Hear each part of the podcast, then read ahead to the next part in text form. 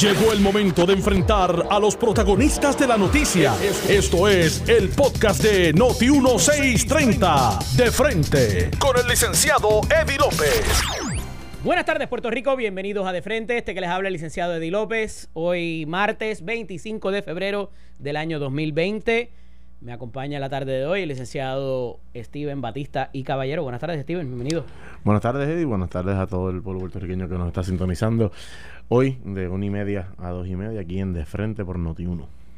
Muchas cosas interesantes pasando en la tarde de hoy, en, el día de hoy, en la mañana. Sigue eh, la las inclemencias del tiempo y obviamente eh, la, la, lluvia acumulándose y causando problemas para el tránsito y otro tipo de operación. Así que con calma, mejor llegar tarde que no llegar. Eh, en las últimas semanas, a raíz de la entrega o de las fechas términos para erradicar candidaturas, para entregar la mitad de los endosos y para eh, entregar la totalidad de los endosos a los políticos que habrían de participar en este próximo ciclo electoral, se llevaron varios recursos ante el tribunal por razón de que, eh, y en particular porque las disposiciones para con los candidatos independientes eran injustas. Vimos un aspirante a la gobernación de manera independiente, Eliezer Molina, si no me equivoco, es el nombre. Correcto, sí eh, que presentó sus argumentos eh, y eh, más o menos, ¿verdad? se circunscribían a la cantidad de endosos que tendría que conseguir para poderse presentar a la elección. Me disculpan, estoy teniendo problemas con el live hoy, así que me excusan esa.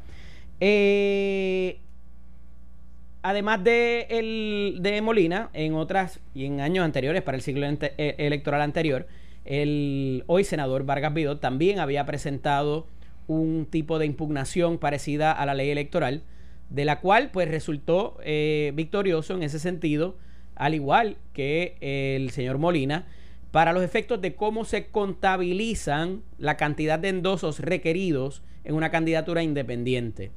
Nuestro compañero y amigo aquí hoy presente presenta una, un recurso también ante tribunales, toda vez de que te estás presentando fuera del Partido Estadista, fuera del, del, del, PNP, como candidato independiente. Cuéntanos sobre eso, Steven, por favor. Pues mira, Eddie, eh, yo no se lo había dicho a, a nadie, porque en verdad, como yo no sé si la interpretación que yo tengo de la Constitución me la vayan a convalidar, pues yo no había este, indicado que yo estaba aspirando, no he creado una página, no he hecho nada de lo que usualmente los candidatos hacen porque yo estoy eh, impugnando la ley electoral en lo absoluto en contra candidatos independientes, porque la, la constitución de Puerto Rico, para los diferentes puestos que haya, sea senador, representante o gobernador, te habla en cada artículo de ellos, te dice los requisitos. Y te lo pone así expresamente, te dice los requisitos, te dice que son cuatro. A mi entender, si esos son los requisitos, cualquier otro requisito que tú me solicites adicional, desde mi punto de vista. Esos son los dispuestos por la Constitución. Por la Constitución. Que es la ley suprema de la tierra en orden de jerarquía de leyes especiales, ordenanzas municipales. La Constitución siempre va a ir por encima al punto de que los tribunales están ordenados están obligados. O deberían, porque yo tampoco puedo decirle a un tribunal lo que tiene o no tiene que, hacer. Yo voy a tratar de convencer. A que si entienden de que algún estatuto de cualquier otro tipo es contrario a la, a la eh, Constitución, tienen que eh, invalidarlo a esos efectos. Correcto. Entonces, ese es mi punto. Y obviamente, yo no sé lo que va a determinar la juez que tiene el caso mío. Me dio, yo tuve vista en el día de ayer y me dio. Pero vamos, vamos a la, génesis. No, no, este, cómo, se, da? Pues sube básicamente porque me exigen unos requisitos que uno de ellos. y ¿Tú estás corriendo independiente? ¿Una candidatura independiente a qué? Actualmente, no, yo solicité, todavía no estoy corriendo, todavía no me han certificado, pero es eh, representante por acumulación independiente. Siendo estadista, yo decidí, ¿sabes qué? Lamentablemente, y no tampoco es que venga a criticar, simplemente en estos momentos no creo en los partidos, no creo en el PNP con lo que ha pasado, solo tomé el atrevimiento y dije, ¿sabes qué? Me voy fuera del partido y corro independiente para representar al pueblo definitivamente y no a un partido en específico, creyendo en la estadidad. Ahora, me exigen unos requisitos. Y yo quiero, antes de decir estos requisitos, yo quiero que el pueblo de Puerto Rico, sea a mí el tribunal, me convalida la aspirar todos estos requisitos yo se los voy a entregar al pueblo sin problema alguno. Lo que yo difiero es que legalmente yo tenga que entregarle a la Comisión Estatal de Elecciones unos requisitos en los cuales ya la Constitución me pone mis requisitos. La Constitución no dice un requisito mínimo o habrá más requisitos. La Constitución dice, estos son los requisitos. Entonces, me pide las, las planillas de los últimos 10 años.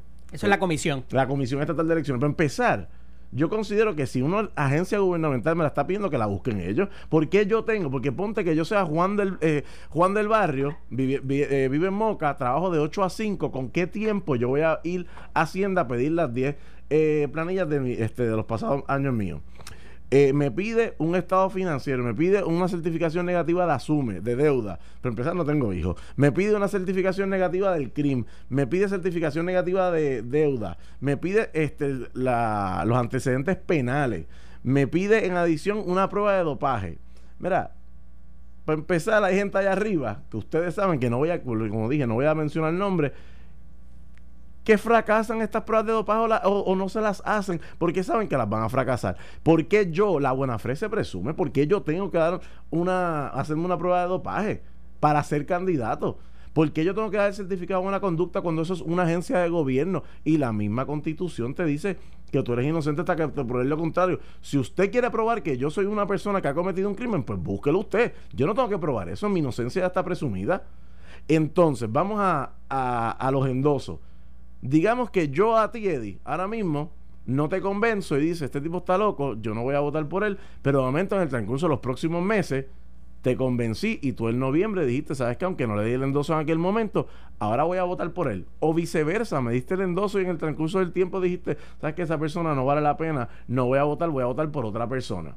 Ese es mi, por lo menos, mi, mi apreciación a lo que es eso. Ahora, la diferencia, porque el argumento de la Comisión Estatal de Elecciones ayer dice que ellos no discriminan entre candidatos independientes o los de los partidos. Para empezar, quienes hicieron esta, esta ley electoral y las enmiendas han sido dos partidos en específico. Si tú le quieres pedir que aquí vamos a entrar a derecho constitucional, si tú le quieres pedir a los candidatos de tu partido que te presenten todos esos requisitos para correr bajo tu insignia, pues eso es libertad de asociación y tú tienes todo el derecho de a quien tú aceptes y a quien no y pedir todos los requisitos que tú quieras para estar en tu asociación. Pero que tú me exijas a mí por una ley electoral unos requisitos adicionales a los que ya aparecen en la constitución es oneroso y, va literalmente en contra de lo que dice la constitución. Por lo menos ese va a ser mi argumento, ese ha sido mi argumento. Y la juez me dijo, pónmelo por escrito para específicamente yo enumerar, no, no me dijo que me lo iba a resolver a favor Simplemente me dijo, pónmelo por escrito. Entonces van a decir, no, que la ley es clara. En algún momento la esclavitud era legal. En algún momento era legal que las mujeres no pudiesen votar, que no pudiesen ir a trabajar. En algún momento las, las minoridades no podían ni siquiera votar, no, no tenían que ir. La segregación era legal al punto de que si tú querías beber agua, un blanco y un negro, los podían diferenciar y, tú, y el negro o las minorías no podían tomar agua donde los blancos tomaban. Y tú me estás diciendo a mí que tú estás discriminando, porque, ah, nosotros no estamos discriminando contra ti, nosotros te estamos dejando correr, pero tú tienes que cumplir con estos requisitos. ¿Por qué? Si ya la constitución me dice cuáles son los cuatro requisitos, que son bien básicos, ser ciudadano americano, haber residido en Puerto Rico dos años antes de las elecciones, llevo viviendo en Puerto Rico 33 años, saber leer, escribir español o el inglés, y sé escribir y leer ambos idiomas, y ser este ciudadano bona fide por lo menos, este, perdón, ser ciudadano americano. Eso es todo lo que te está pidiendo la constitución exigirme más. Y la gente dice, ah, pero si fuera así, 200 personas van a la papeleta.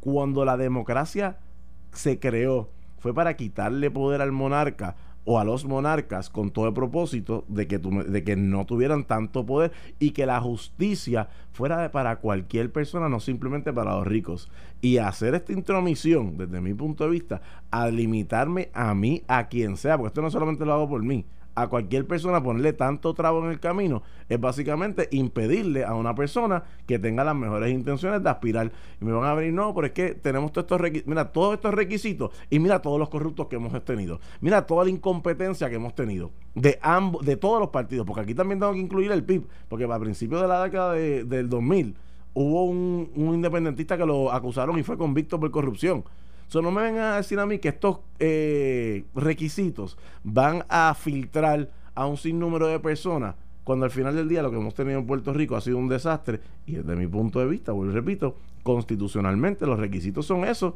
y ningún otro a candidatos independientes. Vuelvo y repito, si un partido quiere regular a quien desea admitir en su partido, póngale todos los requisitos que usted quiera, pero un candidato independiente no se le debería hacer eso. En estricto derecho. En, para mí en estricto derecho, vuelvo y repito, todos estos requisitos yo se los presentaría al pueblo porque al final del día van a decir que tienen que esconder. Es más, yo les presentaría al pueblo siendo abogado un letter of good standing del Tribunal Supremo para que también entiendan que yo no tengo quejas ni, ni ante el Tribunal Supremo. En estricto derecho.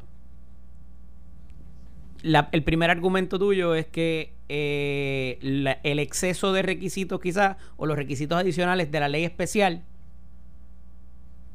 son contrarios a la Constitución. Sí, son contrarios porque, vuelvo y repito, si la Constitución me dijera a mí... Estoy claro. En el caso de la ley de tránsito, de la ley de sustancias controladas, de la ley de armas, en ningún sitio en la Constitución habla sobre eso. O sea, eh, por dónde voy es, no me puedes, no, yo creo que no me puedes negar de que las leyes especiales requieren o imponen esos requisitos que están ausentes en la Constitución. Claro, la sección una cosa es la sección 19 te habla de que cualquier derecho que no se haya mencionado Una cosa es que la ley especial te imponga cosas adicionales y otra distinta, que era lo que entendía que estabas presentando, que son, sean contrarios a lo que aparece en la Constitución. Correcto. O sea, tú no estás, eh, tu argumento no es que hay cosas en la ley electoral que sean contrarias a las disposiciones eh, de las disposiciones de, la, Constitución. Bueno, mi argumento es que ya los requisitos, por eso es que yo voy al texto. Y si en el texto dijera requisitos mínimos, o porque yo me leí también para comparar, yo decía, déjame ver si mi, si mi pensamiento está eh, alguna disposición de la ley especial electoral Dice es contraria y va eh, sí, mi contestación es que sí ¿cuál?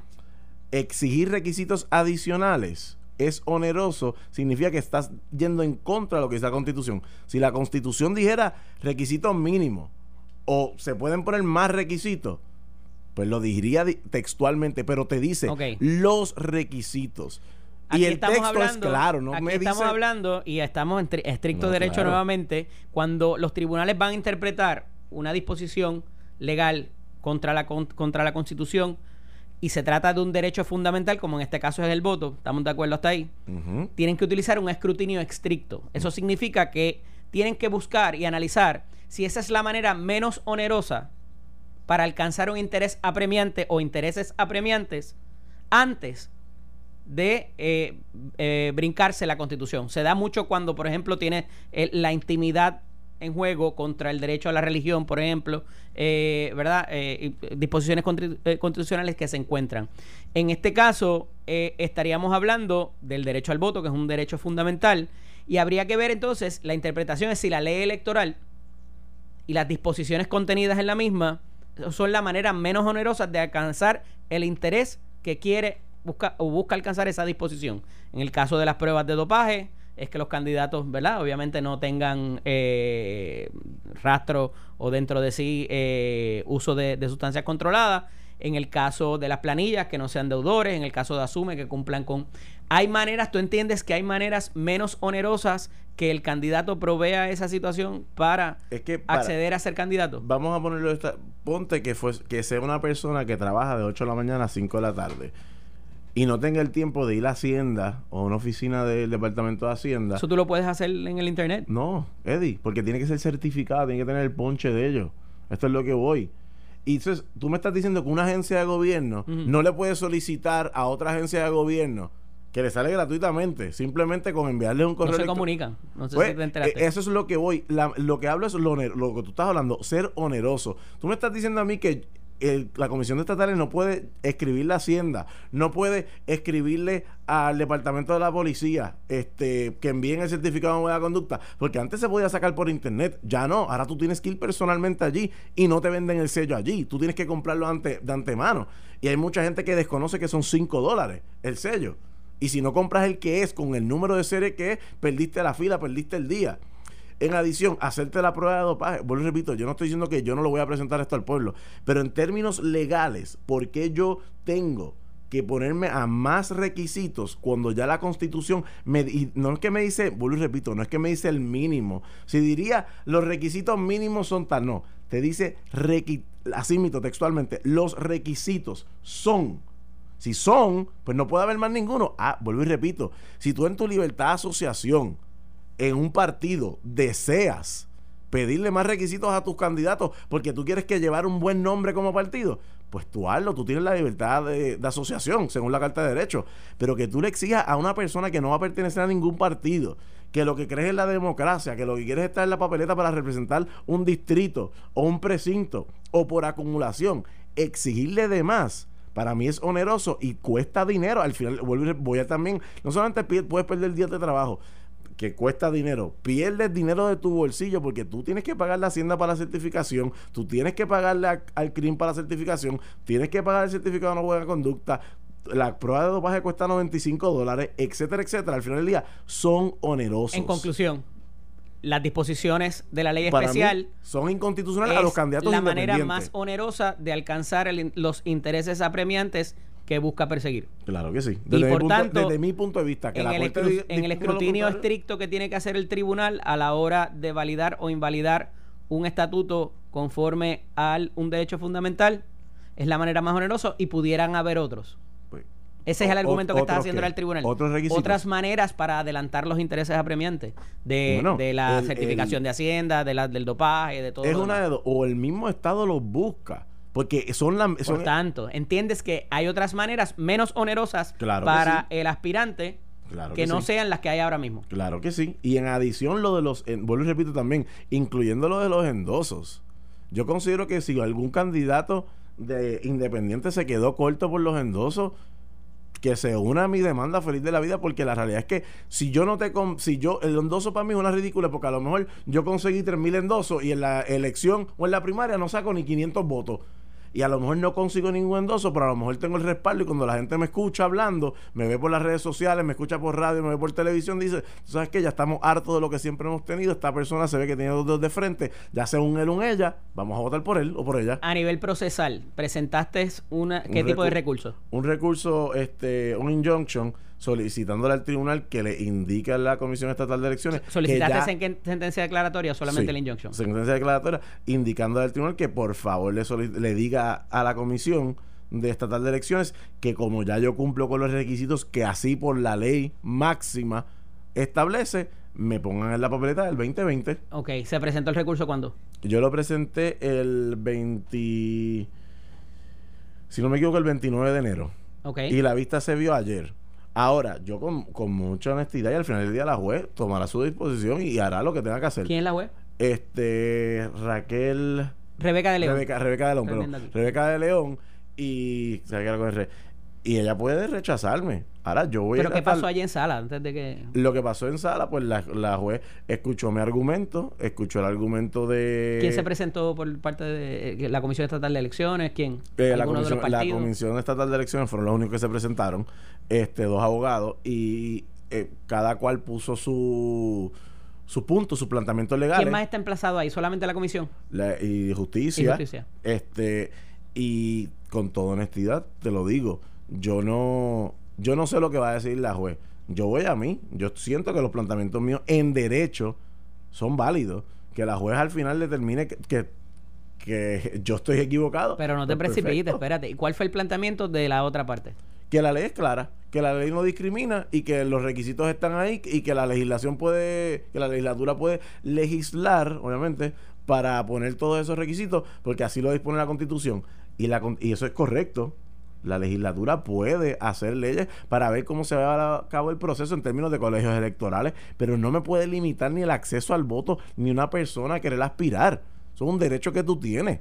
Tú, tú me dices a mí que yo no tengo el derecho para aspirar, entonces no vivimos una democracia y vivimos una dictadura. Entendí bien, me estás argumentando el caso. No, pero para que manera, a manera procesal, que, eh, que entonces pasó al final de la vista ayer. Al final de la vista la juez me, me ¿Tú estabas solo, solito? Solito. Tú mismo llevando el caso. Yo lo llevé. Yo no, yo no iba a meter a nadie en esto. Eh, so decidí yo y la juez me dio. ¿Alguien se te, se, te ofreció a, a sí, me, se me ofrecieron ayudarme, a compañeros abogados. Pero otros aspirantes. Es como te dije, no se lo dije a nadie porque no, no quería per se estar desde ya. ¿Haces la exhortación desde Exacto. otros micrófonos para que se te unan a la demanda? Bueno, yo lo puedo hacer, me pueden contactar. Mi correo electrónico es stevenbatistacaballero arroba gmail.com si me quieren escribir. eh, yo les contesto, se pueden unir, pero con toda honestidad. La juez lo que hizo al final, la conclusión, la juez me dio 10 días, me dio hasta el 5 de marzo ¿Para qué? yo escribir punto por punto todos los argumentos. Para ayer. presentar alegatos. Para presentar, correcto, pero me lo dio a mí. Y una vez eso ocurra, ¿cuánto Ella le da la otra pa- cuánto, cuánto le da la otra parte para, si no me equivoco, para presentar días. su posición? Cinco días. O sea que debemos ya estar eh, cerca de Antes de, de mediados de marzo. de la primaria No, no, eh, eh, ahora aquí. federal eh, exacto, correcto. Porque yo tengo hasta el 5 de marzo, con toda honestidad. presidencial, quiero decir. Este, con toda honestidad, yo voy a presentarla ya para de aquí al viernes. Porque yo no necesito los 10 días, yo sé que es lo que tengo que escribir. Ya tú tienes el alegato hecho. No- Lo tengo, tengo un borrador. Ok. Y obviamente lo voy a pulir lo mejor que pueda. No dudo que coja hasta el 5 de marzo, pero posiblemente de aquí al viernes lo termine y lo presente. Lo tengo que presentar por Sumac. Ujú. Esa es la suerte que lo puedo hacer desde mi casa. Y así el otra parte tiene sus 5 días. Interesante ver qué va a pasar con esto porque eh, han sido posiciones noveles, ¿verdad? Y hasta ahora casi todas han prevalecido a las que se han presentado. Así que tienes que mantenernos al día de lo que pase. Vamos a ir a la pausa. Cuando regresemos hablamos de algunos asuntos del país que están interesantísimos. No se vaya nadie, regresamos en breve. Estás escuchando el podcast de Noti1 de frente con el licenciado Eddie López. Estamos de regreso aquí en De Frente. Este que les habla el licenciado Eddie López. Me acompaña el licenciado Steven Batista y Caballero. Estuvimos hablando en el primer segmento de un recurso instado por el compañero, eh, argumentando que los requisitos en la ley electoral para aspirar como candidato a la Cámara por acumulación son demasiado onerosos considerando lo que se requiere por la ley suprema, que es la Constitución de Puerto Rico.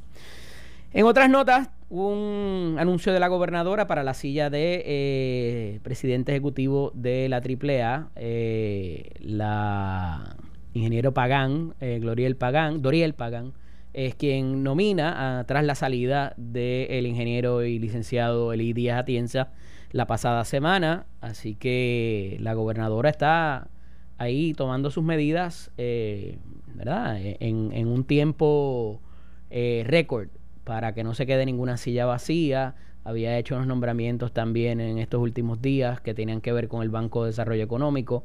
Eh, así que está poniendo en función eh, la situación de la administración y quería tratar un asunto que tiene que ver, está relacionado con esto y, con los fondos también CDBG que han sido tan debatidos por razón de que eh, pues parece que no hay una buena una buena línea directa de comunicación para con eh, la vivienda federal para el desembolso de los fondos y el acuerdo que se había firmado que daría paso a los 8.200 millones de dólares eh, conforme eh, los bloques de CDBG y lo que había trabajado el exsecretario Nandy Hill, pero la gobernadora se reunió con Brown y con Montgomery. El primero, la persona designada por el, el presidente de los Estados Unidos para eh, trabajar los asuntos de Puerto Rico, más allá del monitor y de los coordinadores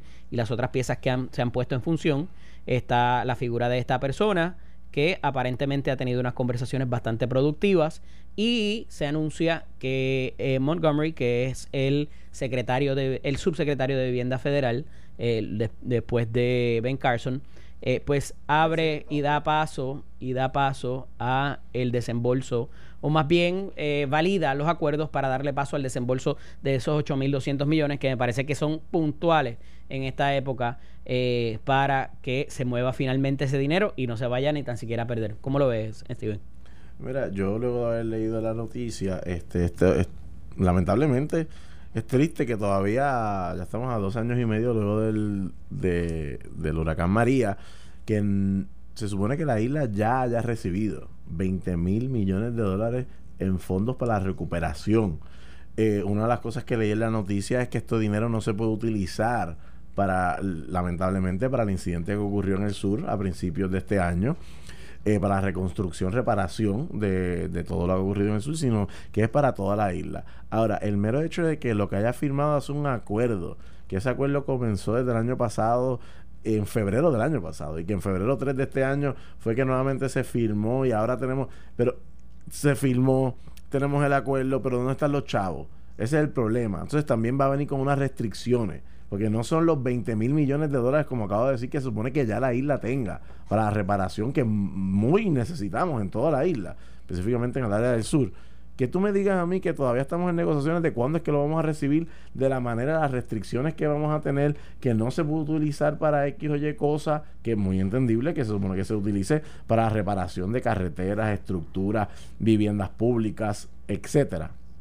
Pero que tú me digas que todavía estamos pues la realidad es que lamentablemente la, la incompetencia del, de la actual gobernadora, lamentablemente, y la incompetencia del, de la rama ejecutiva en general, por todos los actos de corrupción que todavía no podemos convencer. que la gobernadora lleva seis meses. Sí, pero, no, pero todavía no ha convencido. María Irma fue hace dos años y pico. Pero hace tres ahora. Y se supone que ese dinero hace un año y medio atrás estuviese aquí. Y como Está bien, pero ¿cómo le atribuyes a alguien la responsabilidad porque lleva seis meses en el puesto? Bastante ha hecho nombrando a la gente nombrando gente, ok, perfecto, pero ha, nombrado coordinadores, monitores, consejos. cuando ha convencido? Suéltame la cantidad completa, suéltame una gran parte. Porque eso no lo decide ella. Pero puede. De hecho. No lo eh, decide, pero tú tienes el poder de convencimiento. no tiene nada. el no tiene nada. está, está. No, no, pero te voy a decir por qué. Está entre medio de una batalla entre republicanos y demócratas, que los demócratas nos están utilizando hasta cierto punto de balón político, eh, ya que no pudieron ah, eh, ir a través de eh, el proceso de residenciamiento. Ahora quieren hacer ver al presidente y, a y, a la, y al senado republicano como que están discriminando abiertamente, pero la realidad es que, digo, yo no estoy aquí para defender a la gobernadora, ¿verdad? no obstante, en seis meses, que es lo que lleva, desde el 7 de septiembre, eh, tú no puedes exigirle que haga todo el trabajo que se debe haber hecho a un mes de que pasaran los desastres naturales. Este de la, de la de los movimientos telúricos, pues veremos cómo brega con él. Eh, pero ya había una mala sangre, ya había una mala imagen de cómo se manejaban las circunstancias en Puerto Rico previo a la llegada de ella, inclusive a la gobernación. Y, me parece que ha puesto en función en tiempo récord, o sea, y oye, hay que reconocérselo, porque los nombramientos se, ha hecho, se han hecho. Ahí está Rosa Emilia Rodríguez, ahí está el juez Fusté, ahí están los coordinadores, los monitores en las agencias, o sea, la realidad, el, el, el consejo ese que nombró, o sea, las reuniones que ha habido allá, me, parece que ha hecho mucho más de lo que hizo Ricardo Rosselló en su día. Bueno, a lo mejor sí, pero ahora te digo yo a ti, lamentablemente lo que ocurrió en a principios de este año, enero este 6, 7, eh, lamentable, la madrugada del 7, lamentablemente, cuando se descubren también unos suministros, que no es que estoy diciendo que es culpa de ellos los suministros, el problema es que fue bajo su, su, su guarida y, los americanos y el su guardia.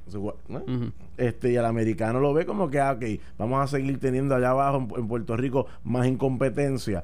Alegadamente necesitan chavos pero mira ya tenían todo esto y lo dejaron a perder que eso es lo que yo voy, como que la incompetencia, y no estoy diciendo que es que ella sea una incompetente, pero lamentablemente la gente que tiene alrededor no la está ayudando para que suelten el dinero que tanto necesitamos en estos momentos y que vamos a seguir necesitando porque lamentablemente vivimos una isla donde van a seguir ocurriendo cosas pero, pero, vamos a ver, tú en su posición, ¿qué más haría? Yo. Ajá. De la ay, bendito. Yo en la posición de la gobernadora de Puerto Rico, yo cogería, y mucho más que ella no fue electa y que no le debe a ningún este inversionista político, yo cojo lo que hizo Angela Merkel en Alemania, voto a todo mi gabinete, pongo a personas que genuinamente vayan a trabajar de algún tipo de confianza que yo tenga, y si tú no haces el trabajo adecuado, para afuera.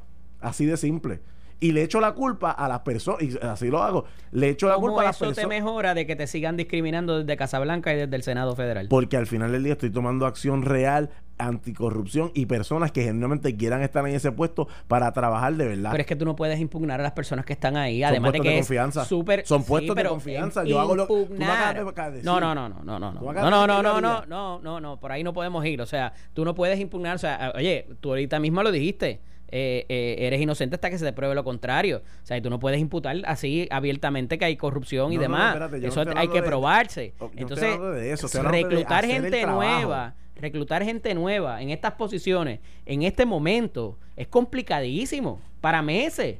Y que esas personas de cierta manera y si ganan bien Luis y la primaria y ella y, estas personas que le aceptaron el puesto a Wanda Vázquez ¿dónde van a quedar? ¿qué van a hacer con sus trabajos que tienen ahora? o sea mira que la mayoría de los, de los reclutamientos han sido in-house porque son gente que tienen puestos de carrera y están un poco más safe, pero también bregar con este berenjenal que hay y con lo que ha habido antes y lo que no se hizo.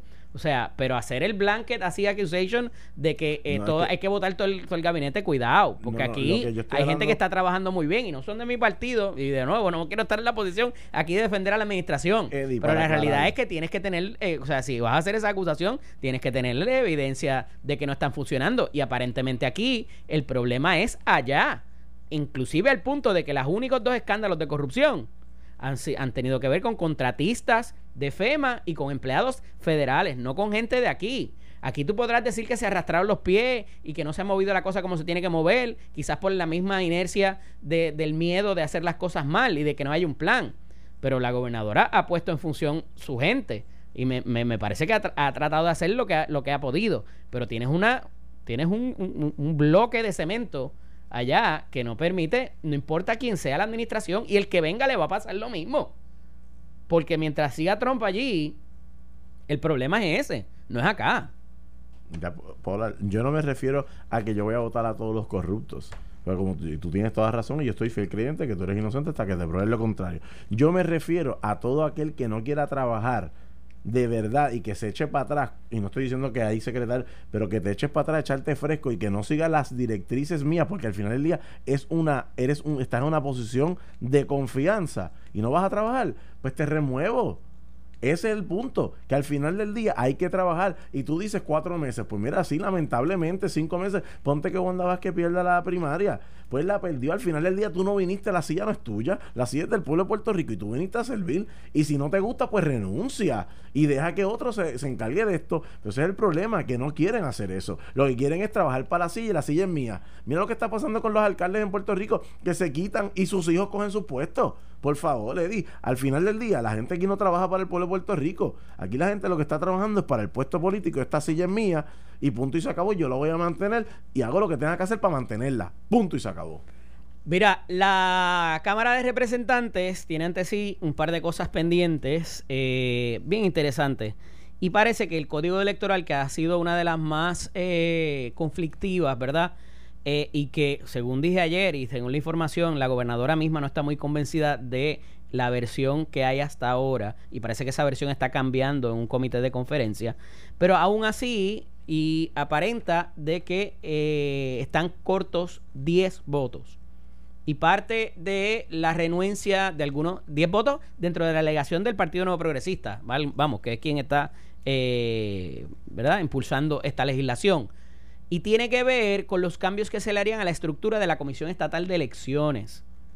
Y eso es importante porque eh, quizás un poco atado a lo que acababas de decir, eh, estarían, y por cuestiones fiscales, estarían eh, sacando, ¿verdad? O perdiendo sus empleos cerca de la mitad de la plantilla que hay para trabajar en eso, incluyendo las personas que trabajan en las juntas de inscripción permanente y que aparenta ser, el rumor es que esa es la reserva que tienen alrededor de 10 legisladores en la Cámara de Representantes con respecto a votarle a favor a la medida y que por eso no bajó la semana pasada, muy probable que no baje esta, sino a principios de la próxima. Se le están haciendo cambios. Eh, vuelvo y reitero mi, eh, ¿verdad? Y no he visto el último, la última versión, pero por lo menos lo que es el voto electrónico tan rápido como para este ciclo, así también como cómo se escogería el presidente y los directivos de la comisión, conforme reza la última versión que pude ver del documento, es altamente preocupante. Si todo el mundo está criticando una, reforma electoral a tan poco de las elecciones, mira, si esta reforma electoral era tan apremiante, la necesitábamos tanto, ¿por qué no la hicieron el año pasado? Porque yo te voy a ser bien honesto, ya estamos a a marzo, la semana que viene. Ya estamos a marzo. Y tú me estás diciendo que en tres meses, una eh, que vienen las primarias de todos los partidos que tengan primaria, tú me vas a decir que tú vas a implementar algo que ni siquiera tú estás seguro de cómo es que va a funcionar y que luego, posteriormente, cinco meses luego, viene la elección general que posiblemente no tengamos eh, certitud, una eficacia de si esto va a funcionar o no, de que si no, este, porque un voto electrónico yo no voy a decir que es hackeable fácilmente, pero vamos a darle prueba, vamos a estar seguros y dejarlo para el 2024 si tú estás, si, si tiene, si, si quieres hacer un cambio. Pero actualmente, con lo que sucedió en las pasadas elecciones, yo creo que se, lo, que se debe mantener lo que funcionó y que para el próximo ciclo electoral se haga la modificación. Mira, otra situación que está pendiente de, de la revisión en la, en la Cámara de Representantes y que parece que no va a llegar ahí eh, es una legislación, una pieza legislativa que buscaba evitar las protestas donde una, dos personas o más se congregaran y detuvieran el tránsito. Este, y esto, pues obviamente, tiene unos visos de inconstitucionalidad porque evidentemente pues el derecho a la libertad de expresión, el cual no es absoluto y me parece que por aquí iba el legislador cuando eh, proveyó para presentarlo, eh, pues se le están haciendo, se, se, busca que se hagan unos cambios, se devuelve a comisión el proyecto eh, para quizás limitar las áreas donde pudiera haber esa interrupción. Yo entiendo la quizás vuelvo y repito el ánimo de estos legisladores que era eh, prevenir eh, eh, verdad el orden y que y que transcurran los vehículos y demás y lo que eso puede. Pero a menos que sea algo estrictamente que esté cubierto por el por el Patriot Act como un como un aeropuerto o otras otras sitios así de emergencia es como único se podría llevar a cabo porque por lo demás sería nuevamente una restricción onerosísima. Ah, por más que no nos gusten los tapones y por más que no nos gusten cuando nos bloquean la isleta de San Juan, es una restricción onerosísima a un derecho fundamental garantizado en la Constitución de, los, de los Estados Unidos y de Puerto Rico. Pues mira, desde mi punto de vista, pues obviamente ellos pueden hacer esta ley y la ley es constitucional hasta que alguien le, le impugne. Este, pero claro está, la única manera, las únicas dos maneras que tú puedes eh, limitar la libertad de expresión es cuando estás incitando a la violencia directamente a que ocurra un acto violento en el momento, no es luego, en el momento. Y la otra es cuando se declara un estado de emergencia o seguridad nacional, porque va a haber un ataque o algo eh, y, es, y esa se mira con mucha sospecha. y las dos. El estado de emergencia se mira con una sospecha bien. Y al igual que eh, el, este, la seguridad nacional. Y entonces que, pues que tú puedes argumentar incitando a la violencia, pero las últimas protestas que han habido en Puerto Rico, que han sido con, bueno, hubo una de 1.2 millones de personas alegadamente, y no hubo violencia. So que tú vengas a querer restringir las protestas, que es libertad de expresión, pues lamentablemente se le está viendo la costura al PNP lamentable. Y es triste que el PNP se preste para esto cuando ellos tienen en su emblema progreso, estabilidad, seguridad entonces tú me estás diciendo a mí que eso es lo que tú estás proyectando, que tanto que, tanto que ama la nación. Unidad, estabilidad y progreso. Y ahora le añadieron igualdad. Caramba. O sea, yo me lo sé y tú no te lo sabes. Es que yo no soy PNP. Este por eso es que no soy PNP. este, ahora, yo te digo a ti lo siguiente. Tanto que ellos hablan de que quieren pertenecer a la nación americana y violentan la enmienda número uno, que es la más importante. Te voy a enviar el logo para que lo tengas ahí, no te vuelvas a equivocar. Uy, deja eso. Amigos, no tenemos tiempo para más. Agradecemos como siempre la sintonía. Lo próximo, Ileana Rivera de Liz y su candela Noti1 continúa. Esto fue el podcast de Noti1630. De frente, con el licenciado Eddie López. Dale play a tu podcast favorito a través de Apple Podcasts, Spotify, Google Podcasts, Stitcher y notiuno.com.